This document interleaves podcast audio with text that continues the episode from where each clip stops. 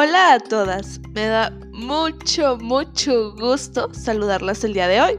Bienvenidas a Perspectiva Feminista, un podcast donde hablamos de diversos temas, explorando un poco el mundo que nos rodea, pero con una perspectiva feminista. Este es el capítulo número 12. Pónganse cómodas y comenzamos. ¿Qué onda, amigas? ¿Cómo están el día de hoy? Yo estoy muy, muy feliz de estar grabando otro día más aquí. Y pues iba a decir otro día, pero realmente no tengo como un día específico para grabar. El día de hoy, déjenles cuento a qué hora estoy grabando. Son las 12:37 am. Y, y pues ya, eso es todo.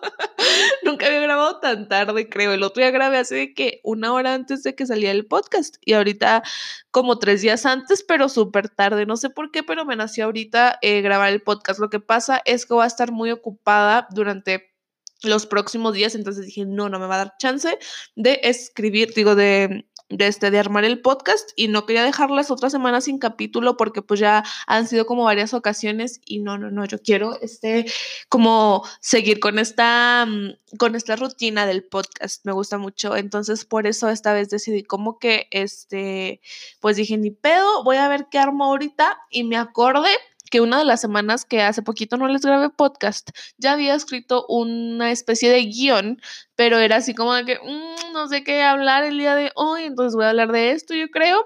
Y este, justamente hoy estaba así de que igual de que no me va a dar chance de escribir guion para el podcast, ni de investigar y así, porque ya saben que a mí me gusta como pues sí, amigas, darles así como eh, referencias sobre teoría y cosas así, pues para que no sea nada más como que mi opinión al aire, sino que tenga un sustento teórico y así.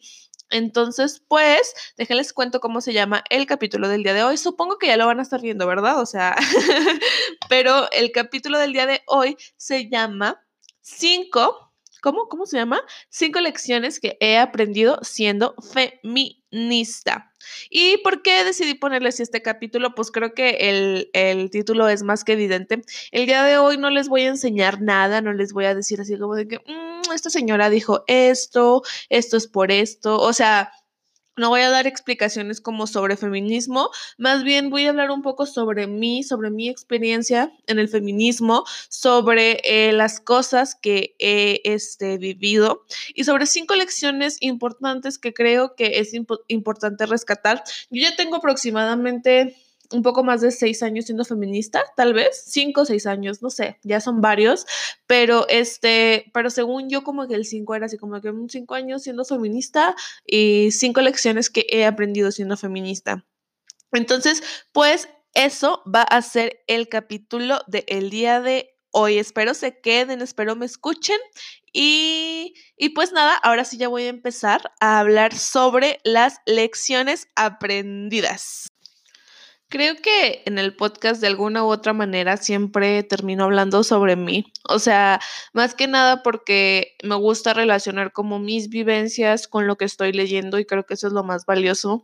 Cuando lo que lees en un libro, cuando lo que escuchas en un podcast, cuando lo que ves en un canal de YouTube, en un artículo, etc, etc.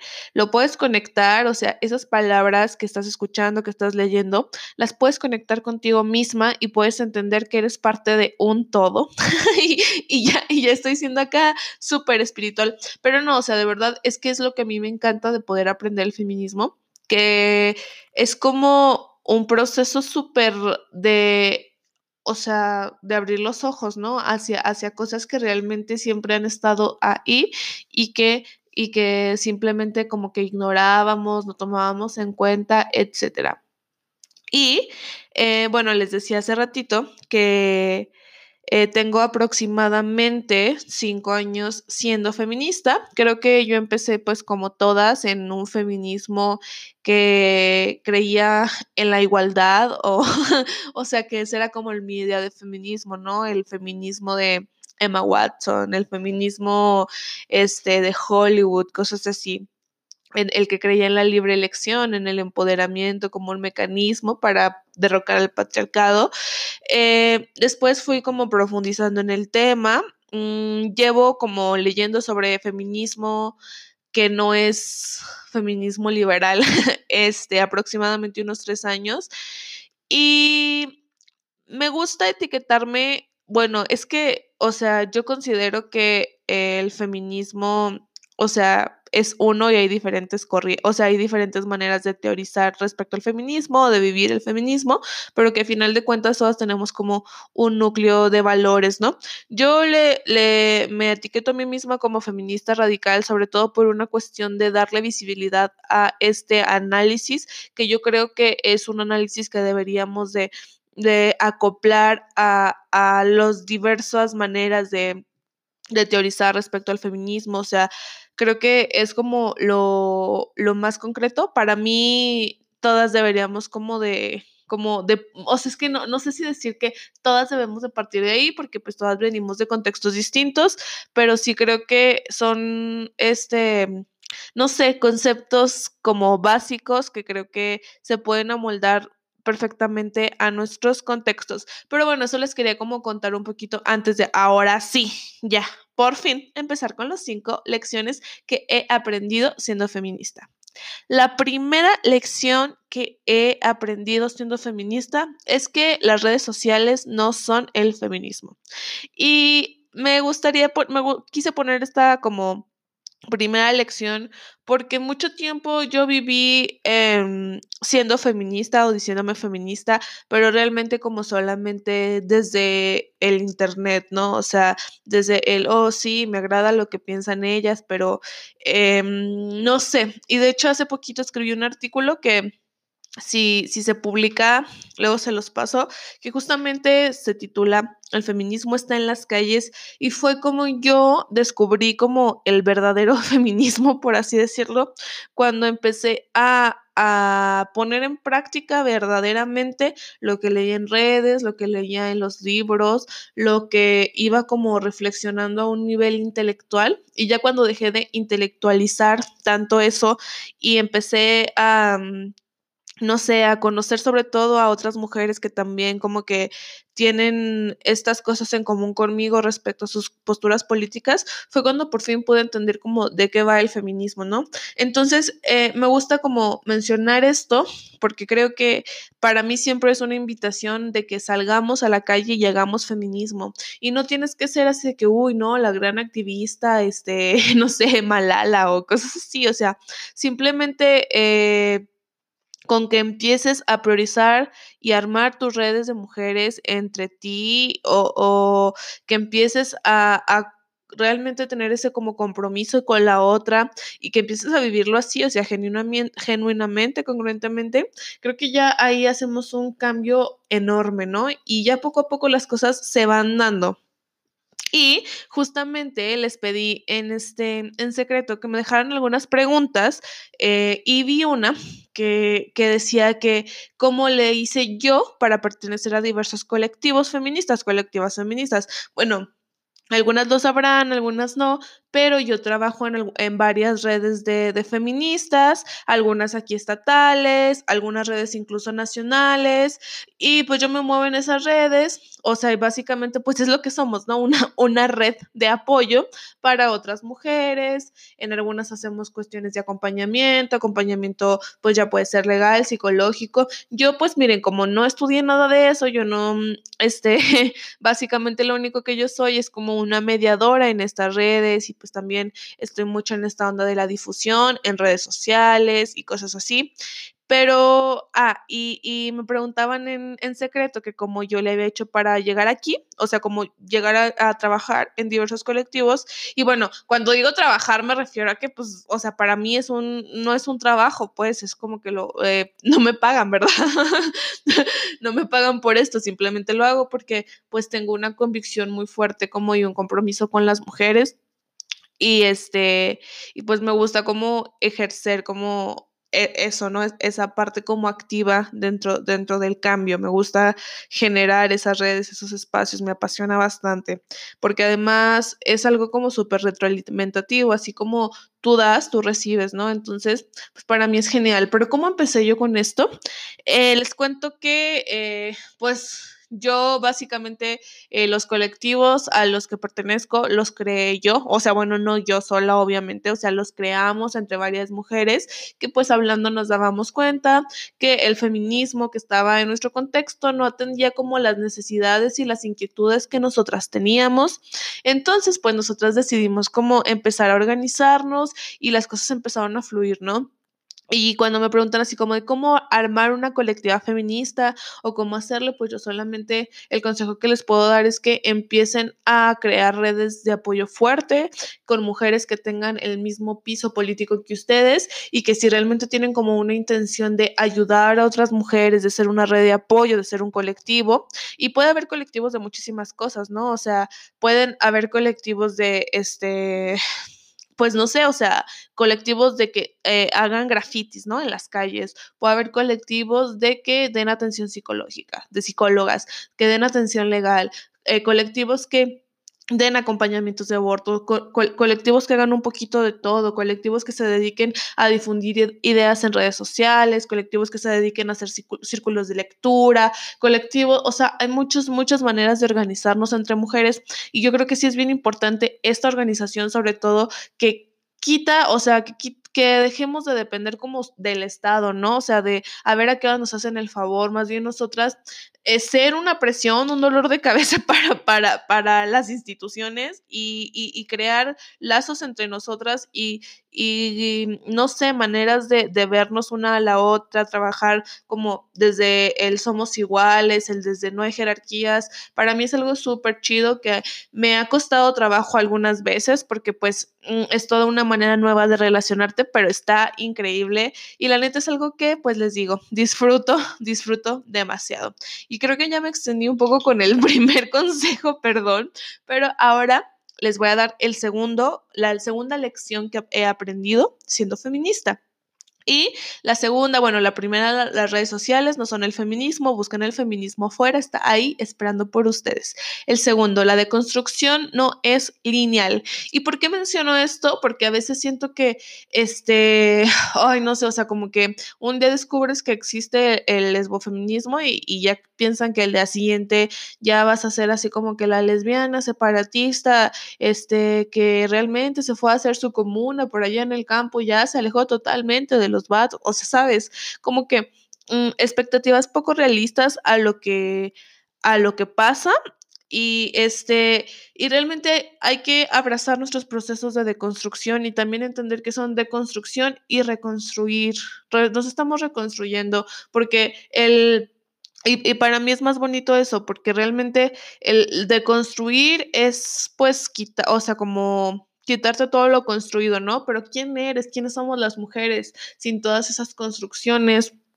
sociales de género impuestas que nos han dicho, ¿no? ¿Quiénes somos realmente? Y esto es algo que este, retoman mucho como las, este, las teóricas de la diferencia, Margarita Pisano, por ejemplo, está, entonces yo creo que, este, pues sí, hay que, hay que entender que, nuestro proceso eh, no es lineal, que, que hay que abrazarlo, que va a haber días en que va a ser más difícil que otros días, va a haber días en que vamos a querer soltar la toalla, hay que ser muy pacientes con nosotras, hay que abrazarnos mucho, apapacharnos mucho. Por ahí también recuerdo que había otra pregunta en secreto que me preguntaban que qué era la ternura radical.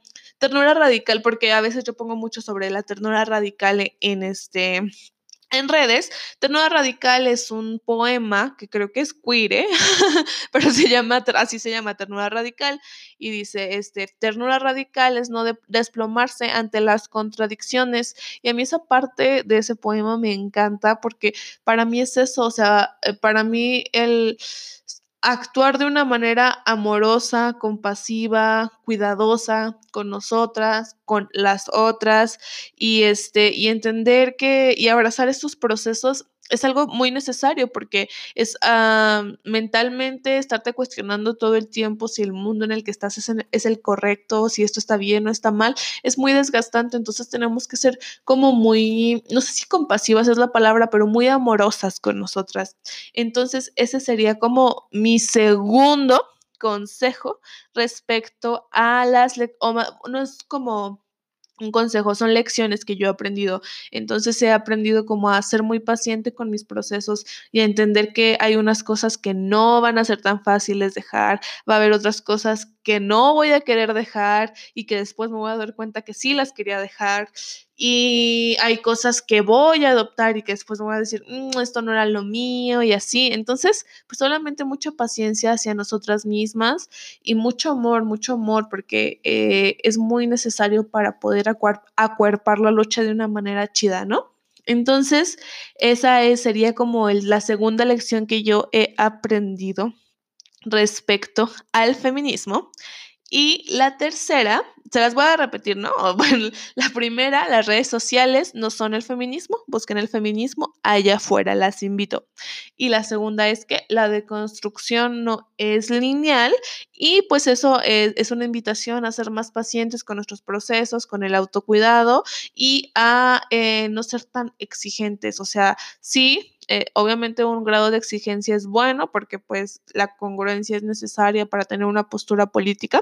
Eh, bueno, no, no es necesaria desafortunadamente, pero sería genial que todas las que asumimos como esta etiqueta política que es el feminismo, pudiéramos ser congruentes con lo que estamos diciendo, ¿no? Pero pues ahí como que poco a poco, eh, cada quien a su tiempo y se supone que estamos aquí como a apoyarnos mientras no estemos como dañando directamente a otras personas. Yo creo que eh, lo que los cuestionamientos que nos podamos a ah, crear, pues son válidos, ¿no?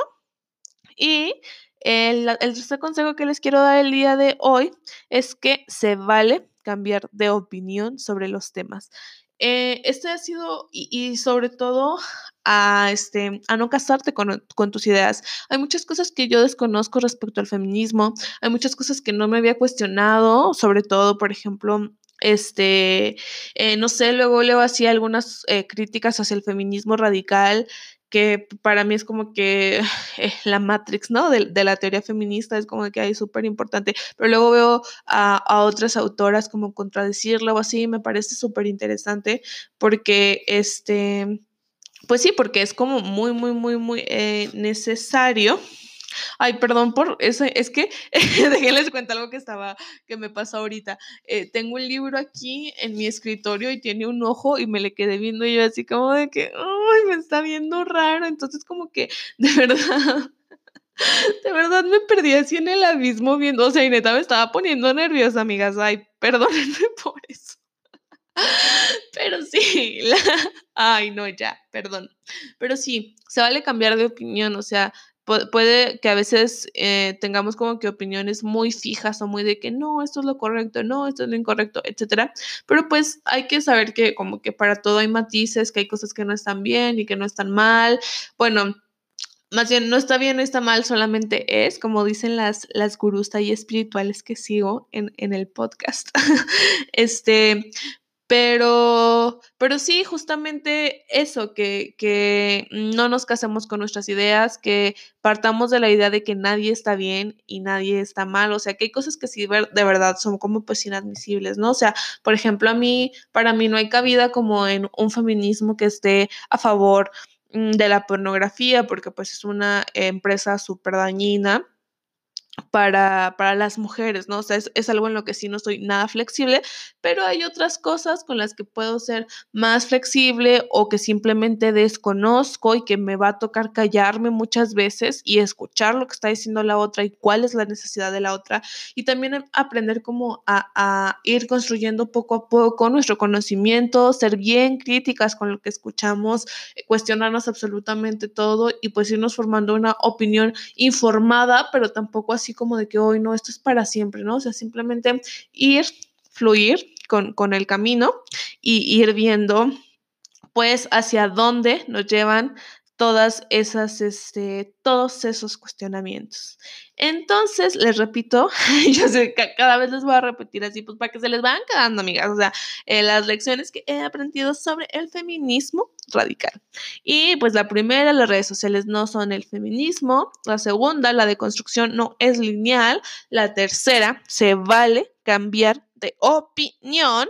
Y neta se vale, amigas, no, no, no, no se casen con sus ideas, o sea, no hay nada más bonito que saber que, que no estás atada a ninguno de tus pensamientos, o sea, que puedes soltar cualquiera de los pensamientos que tienes y, o sea, como historia personal, ¿no? Para mí fue un tiempo muy difícil porque yo era una persona como súper distinta en algún momento de mi vida, era como muy onda pues católica, em, pues sí estaba como muy metida en este tema de la religión y luego dio un giro como de 180 grados mi personalidad y empecé así como de que, uy, no, a ser este súper feminista y a favor del aborto y cosas así. Pero creo que lo que aprendí de, de eso ha sido como justamente a no tenerle miedo a cambiar de opinión respecto a algún tema, porque pues si no cambiamos de opinión, pues qué pedo con nuestras vidas, ¿no? O sea, también es como de que pues amigas, o sea, no nos podemos quedar estancadas en un pensamiento. El pensamiento va evolucionando. Entonces, es algo que yo he aprendido como también eh, dentro del feminismo radical, que eh, hay muchas cosas, o sea, sobre todo eso, o sea, que, hay muchas cosas que desconozco y que a lo mejor yo tenía como una opinión mm, misinformada respecto al tema, o sea, por ejemplo, hace no mucho tiempo yo descubrí como lo que significaba la palabra capacitismo, que se refiere un poco a mm, esta cuestión de discriminación a las personas que sufren algún tipo de trastorno mental o mal cuestiones como de depresión, TLP, este no sé, ese tipo de, cuestiones y, que como que se criminaliza, ¿no? Y se revictimiza mucho a las personas que, que, sobre todo a las mujeres que tienen este tipo de condiciones. No sé si se diga condiciones, pero entonces yo no sabía como esa palabra, ¿no? Y yo a, veces así usaba como en broma lo de, ay, no, pues medícate, no mames, o cosas así. Y después me di cuenta que pues eso tiene un trasfondo capacitista y lo he dejado de usar. Eh, pero sí, es como, pues eso, ¿no? O sea, cambiar de opinión, ir aprendiendo, retroalimentando y siempre ir creciendo, ¿no? Y, y siempre del lado de las mujeres. Eso sí, amigas, eso tampoco lo tengo en discusión. Mi feminismo es por y para y con las mujeres. Y con las mujeres y todo, o sea, con nosotras. Esa es, para mí es la lucha feminista. Em, y la cuarta, eh, ¿cómo se llama? La, la cuarta lección, que, eh, ah, bueno, les repito, eh, se vale cambiar de opinión, pero ahora sí, la cuarta eh, lección que he aprendido respecto al feminismo es que, ok, Amigas, la teoría sí es importante. O sea, yo mucho tiempo mi feminismo que no está bien, o sea, que no está bien ni está mal, ¿no? O sea, simplemente cada quien lleva sus procesos como puede.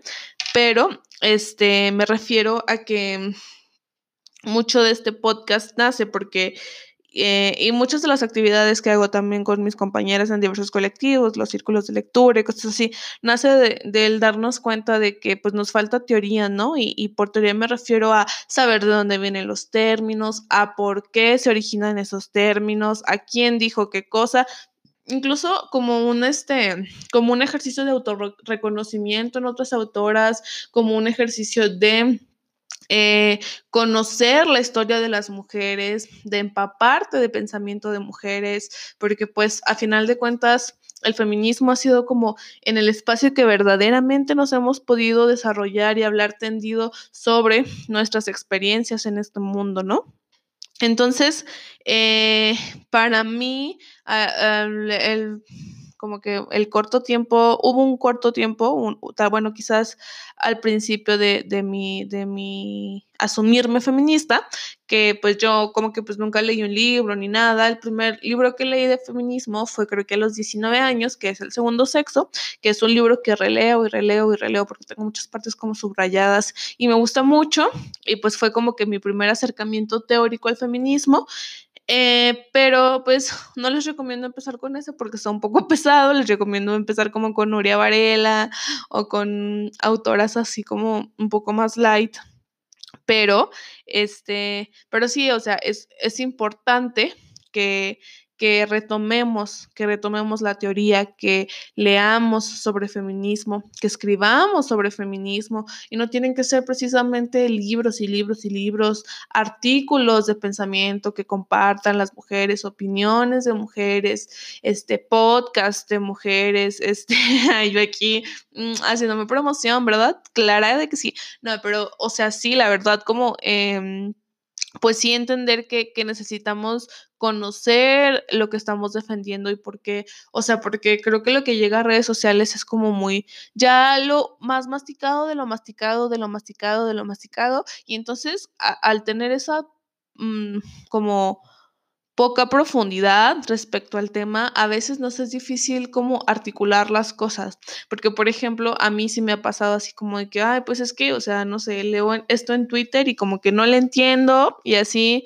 me, me cuentan morras, ¿no? Así como de que, ay, güey, es esto como que no me gusta y ya como que les digo, no, mira, pues es que en este artículo lo hice mejor o lo explica de esta manera y así y ya pues como que te puedes crear una versión más amplia y aparte es como que un ejercicio súper chido, ¿no? Para, pues no sé, para el pensamiento. Entonces sí, yo sí les recomiendo que lean, lean mujeres, lean mujeres de verdad, no importa de la corriente feminista que sea, no importa el feminismo por el que aboquen, advocate, advocate, si se dice así. Ya, bien pocha yo, amigas, así es. Pero sí, justo, o sea, no, no este...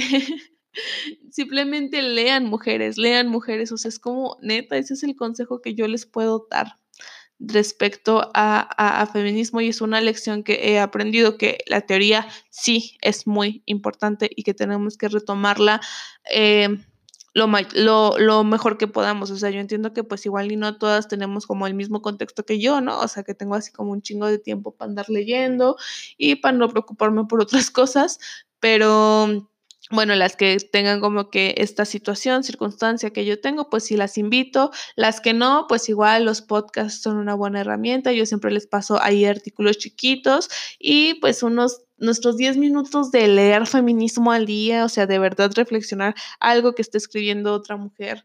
Eh, son hermosos, ¿no? O sea, eso sí, yo les digo que sí adopten como un hábito el, el leer teoría feminista, conocer autoras y demás.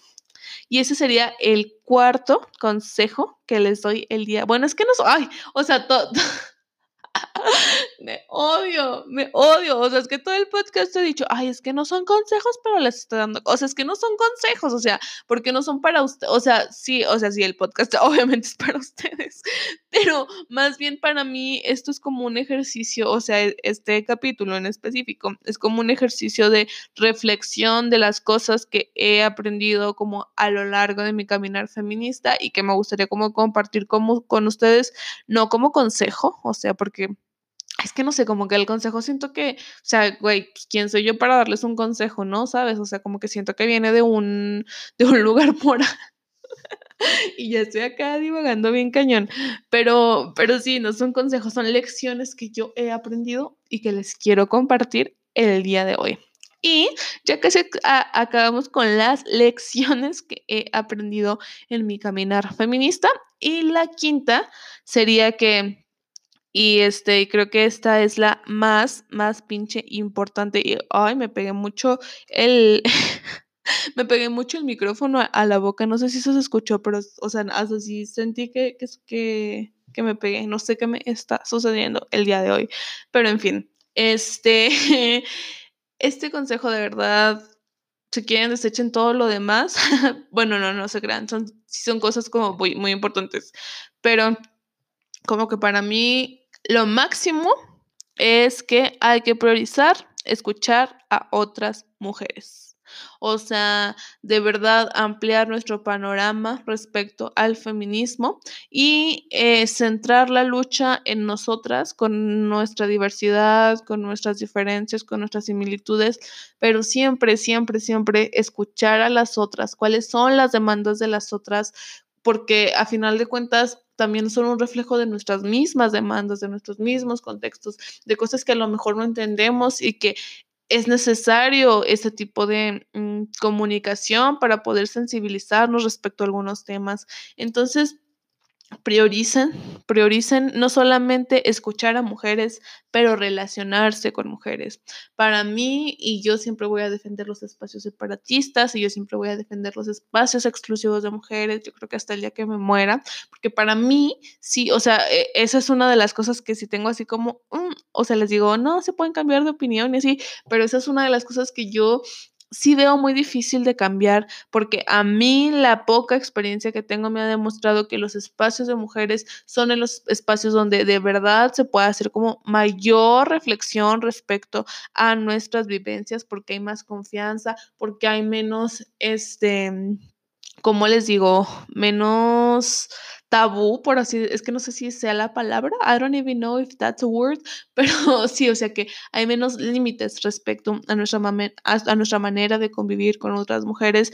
Entonces, neta, neta, yo sí les recomiendo que, o sea, si pueden hacer algo, si pueden verdaderamente hacer algo, eh, aunque no tengan tiempo de ir a marchas, aunque no tengan tiempo de, o sea, de nada, escuchen y prioricen y véanse y vívanse al lado de otras mujeres, o sea, desde la música que escuchamos, desde los libros que leemos, desde los podcasts que escuchamos, desde los canales de YouTube, las cuestas de Instagram que seguimos, hasta el mejor le compro a la señora de las gorditas que al señor de los tacos. O sea, me, explico, o sea, como que siempre apoyar a, las otras mujeres de alguna u otra forma, comprarle a, tus amigas el este no sé, alguna, algún producto que vendan, eh, compartir los proyectos de otras mujeres, eh, implementar esta, esta dinámica de verdaderamente empezar a juntarnos entre nosotras. Y yo creo que esto sí es algo que he,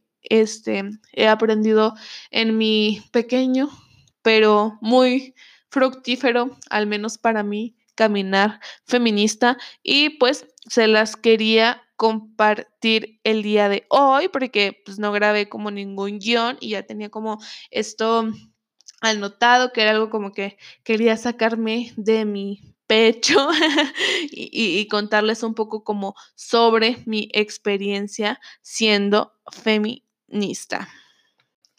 Bien, amigas, y les pedí que me dejaran en secreto algunas preguntas y se las iba a responder aquí. Algunas me las mandaron desde Twitter, algunas me las mandaron desde mis contactitas de WhatsApp, que son como eh, mi sector favorito de todo. O sea, neta, me mamo porque como soy em, administradora de muchos grupos de, de bueno, no, no de muchos, pero de un grupo un poco grande de WhatsApp en pues en WhatsApp tengo muchas, a muchas morras agregadas de aquí de Zacatecas que a veces neta ni nos conocemos ni nada, pero son mis amiguitas de WhatsApp y ven mis, ven mis estados de WhatsApp y ahí no sé, como que las quiero mucho, amigas. Si alguna de ustedes está escuchando esto ahorita, que supongo que sí, alguna ha de haber. Pero entonces eh, les dije que me mandaran algunas dudas, estoy viendo que mandaron bastantitas, qué chido. Entonces voy a empezar como a leerlas eh, y a ver, dice, ¿cómo? Ah, esto ya la había leído, la de cómo empezaste a trabajar en colectivos, eso ya lo comenté, que yo fui la que empecé como con otras compas a, este, a crear espacios porque no nos sentíamos como... Mm, a gusto con los espacios feministas que había eh, en el momento en el que yo inicié como en el activismo que no sé si sea activismo, ¿verdad? Pero sí, o sea, como involucrarme más en espacios feministas. Eh, ahora otra, ¿cómo empezaste a ser feminista radical? ¿Cuáles fueron mis inicios? Pues eh, yo, a mi acercamiento al feminismo radical creo que fue porque una amiga mía empezó a hablar como sobre feminismo radical, una amiga mía virtual, y, ya yo ya había leído un poco al respecto, pero como que no me animaba a dar el paso y así, ella me metió a un grupo de Facebook y ahí empecé como a cuestionarme todas estas cosas, me encantaba ese grupo, me la pasaba cotorreando ahí con las morritas, y pues fue ahí donde yo ya empecé como a, a definirme a mí misma como feminista radical así por un grupo de Facebook.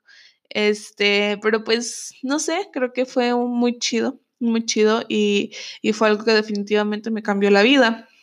Aquí dice otra pregunta, esta es de Twitter, dice, ¿afidamiento y sororidad son lo mismo? Según yo no, según yo la sororidad va un poco más como a un pacto político, que este es un término que en el capítulo pasado del podcast explico un poco más y el, el afidamiento va un poco más a la cuestión del cuidado entre nosotras, o sea, creo que la sororidad va un poco más como de saber que eh, pues nos vamos a echar paro y así, y el afidamiento creo que va un poco más como al eh, cuidarnos entre nosotras de una manera como más íntima. No sé, no estoy segura, creo que sí es eso, y según yo, esta fue Sau, ¿no? La que, la que em, acuñó el término de afidamiento. de hecho, estaba pensando en hacer un, un, podcast, un capítulo específico sobre afidamiento. Si les gustaría, cuéntenme y ya yo lo armo. Y este, me preguntan, ¿qué es lo que más me ha costado de mi proceso de deconstrucción? Esta también es una pregunta de el Twitter. ¿Y qué es lo que más me ha costado? Pues soltar, ¿no? Porque creo que eh, la deconstrucción es un, un constante soltar, soltar amistades, soltar vicios, soltar viejas costumbres, soltar cosas que te hacen daño y a veces, uy, no, o sea, las tenemos bien, bien agarraditas, ¿no? Mm, y nos da mucho miedo porque no sabemos cómo hacia dónde vamos a ir con esas decisiones. Pero, pero es muy es, es difícil el, el, soltar. Pero así como una situación en específico que yo diga, oh, no puedo soltar esto, ah, por más feminista que sea, pues eh, algunas cuestiones como de mis gustos personales, o sea, yo a mí me aman un chingo las Kardashian, ¿no? Por ejemplo, o sea, neta, son mis ídolas, ya sé que está mal, ya sé que son unas eh, billonarias compra hijos, pero pues me gustan, o sea, me gusta su cotorreo y así. Pero así como una cuestión ya como más fuerte, pues no, o sea, como que todo ha sido muy, este, como que ha, fluido de una manera muy chida. Pero, pero sí, creo que pues cuestiones como de gustos muy, muy personales que tengo y que hoy sé que eso es misógino, pero pero pues lo sigo haciendo porque me gusta, no sé, cierto tipo de música, cierto tipo de series, cosas así. Eh, eh, otra pregunta. Eh, mm, mm, mm, Dice aquí habla de menstruación libre, tus experiencias, ventajas. Eh, yo no, yo no, este, no sé quién te dijo que hago free bleeding, pero no lo hago. Ojalá pronto lo haga. La neta es que ahorita estoy muy a gusto como pues con mi copita y no he, no he pensado como en cambiar eh, la copita. Pero mm, tengo una amiga que me dijo que quería hablar en mi podcast sobre menstruación libre, entonces probablemente pronto la traiga para, bueno, no pronto porque este va a estar, sí, no, no pronto, pero un día de estos la voy a traer, la voy a invitar. Y dice aquí otro, mm, dice, no entiendo por qué dicen que el género no existe.